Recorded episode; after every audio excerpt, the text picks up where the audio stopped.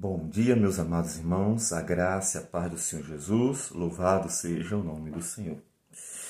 Ficou conhecida a propaganda de que nos postos Ipiranga tudo se resolve. Eles sabem de tudo, eles têm tudo, você encontra todas as coisas lá.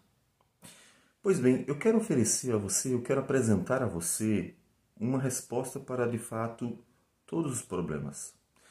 Porque todos os problemas do ser humano tem respeito com o pecado. Não sei se você já percebeu. Guerras têm a ver com o pecado por causa da ambição, avareza, orgulho, arrogância. Uh, problemas familiares têm a ver com o pecado, que tem a ver com a indiferença, falta de amor, orgulho, vaidade, entre outras coisas. E assim, os problemas sociais, todos, eles têm como fonte a questão do pecado. Porque, mesmo que seja uma questão econômica, ah, o que tem a ver economia? O problema é uma má administração? Não, não, não, não. Não é uma má administração apenas. Porque o problema econômico tem a ver com a própria avareza, tem a ver com a preguiça, tem a ver com a má vontade, tem, tem a ver com uma série de problemas que começam aqui, ó, no coração. E, portanto, não poderia ser diferente a solução para todos os problemas. Porque até as coisas físicas, como a doença, ela tem início lá atrás, quando o pecado entrou no mundo. Se ele não tivesse entrado no mundo, não teríamos as doenças. Então, por isso a solução sempre vai apontar para um lugar, uma pessoa, Cristo Jesus. Falando em Salmo 2 sobre essa rebelião do mundo contra Deus, e Deus, nós vimos que então ri de tudo isso e diz: no seu tempo ele há de resolver o problema. No versículo de 6 a 9, ele mostra a solução. A solução é a seguinte: Eu, porém, constituí o meu rei sobre o meu santo monte Sião. Proclamarei o decreto do Senhor. Ele me disse: Tu és meu filho, eu hoje te gerei.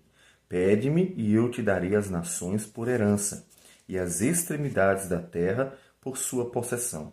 Com vara de ferro as regerás, e as despedaçarás como um vaso de oleiro.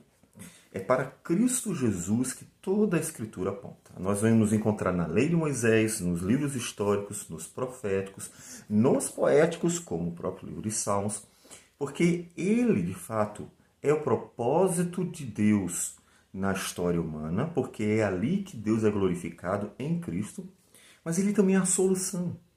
E você deve pensar nisso, porque eu sei que você tem problemas. Eu sei que você vai enfrentar desafios. Eu sei que vão aparecer uma série de lutas durante a sua vida.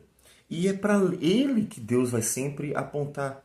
Não é à toa que o próprio Jesus disse: Eu sou o caminho, a verdade e a vida. Ninguém vem ao Pai senão por mim. Eu sou, veja, o caminho, a verdade e a vida. Veja que coisas fundamentais. O caminho para Deus, né? A verdade, a própria essência, a verdade mesmo. E a vida, inclusive, porque o viver não é só ter um corpo ou um coração batendo, batendo. Deus nos fez com alma. A vida está em Deus. É Ele que me atira. É a ausência de Deus que indica a morte. Muito mais do que a ausência de batimentos no coração. De forma que o Senhor Jesus é a solução. É a solução não porque diz assim, ah, eu creio em Jesus nunca mais vou ficar doente. Eu creio em Jesus vou ficar rico. Eu creio em Jesus então não vou ter mais problema. Não. Ele é a solução é para Ele que tudo concorre, porque é nele que todas as coisas tanto foram feitas, como também é nele que tudo há de ser resolvido. E isso faz com que você possa ser conduzido a uma esperança viva, uma esperança. Até a criação está esperando nele. Veja o que Paulo nos diz em Romanos, capítulo 8, versículo a partir do 18. Porque para mim tenho por certo que os sofrimentos do tempo presente não podem ser comparados com a glória a ser revelada em nós. Veja que ele não anula a, o sofrimento. Veja que o próprio Paulo sofreu. Então, sim, tem sofrimentos, mas ele vai apontar para Cristo, no qual a solução. Ele continua dizendo: a ardente expectativa da criação, não só eu e você, toda a criação cosmo. A redenção é cósmica, ela é universal, ela tem um caráter é, universal no sentido de que o universo inteiro será restaurado. Não no sentido de que cada pessoa será salva, independente de crer ou não. Não, isso é uma outra questão.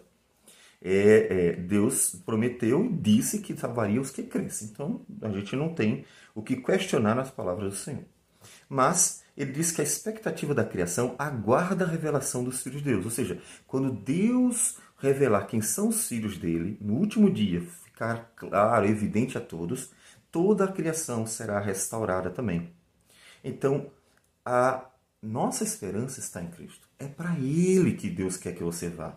Hoje, antes de trabalhar, vai para Ele. Quando tiver necessidades, vai para Ele.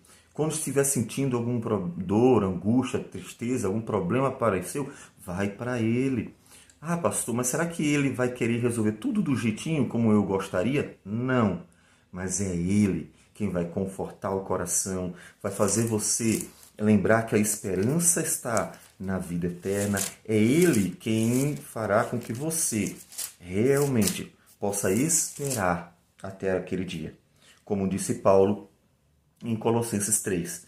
Portanto, se fostes ressuscitados juntamente com Cristo, buscai as coisas lá do alto, onde Cristo vive, assentado à direita de Deus.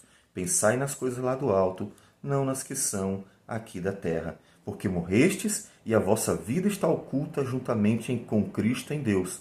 Quando Cristo, que é a nossa vida, se manifestar, então vós também sereis manifestados com ele em glória. Veja que tudo em Cristo. Deus apresenta a solução. Solução para o mundo é Cristo, o nosso Rei, o nosso Senhor, o nosso Salvador. Então vá para Cristo.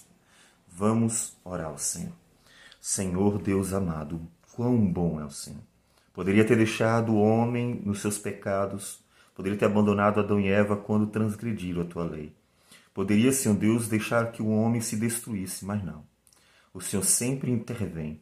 E a maior intervenção do Senhor é teu filho, que pela tua graça veio para viver entre nós, para manifestar a tua glória entre os homens e para, Senhor, sofrer e morrer em nosso lugar para a tua glória, a fim de que pudéssemos ter a tua justiça satisfeita e pela ressurreição dele pudéssemos receber nova vida. Ó Deus, obrigado. Ajuda-nos a sempre viver em Cristo, a confiar em Cristo, a descansar nele, a recorrer a Ele e então a esperar nele todas as tuas promessas se cumprirem, porque o Senhor é fiel e as tuas promessas verdadeiras. Receba nossa oração e abençoe-nos neste dia, para que façamos o nosso melhor, olhando para Cristo, aquele para quem todas as coisas apontam. Receba nossa oração em nome dele. Amém. Que Deus abençoe a todos e um bom dia.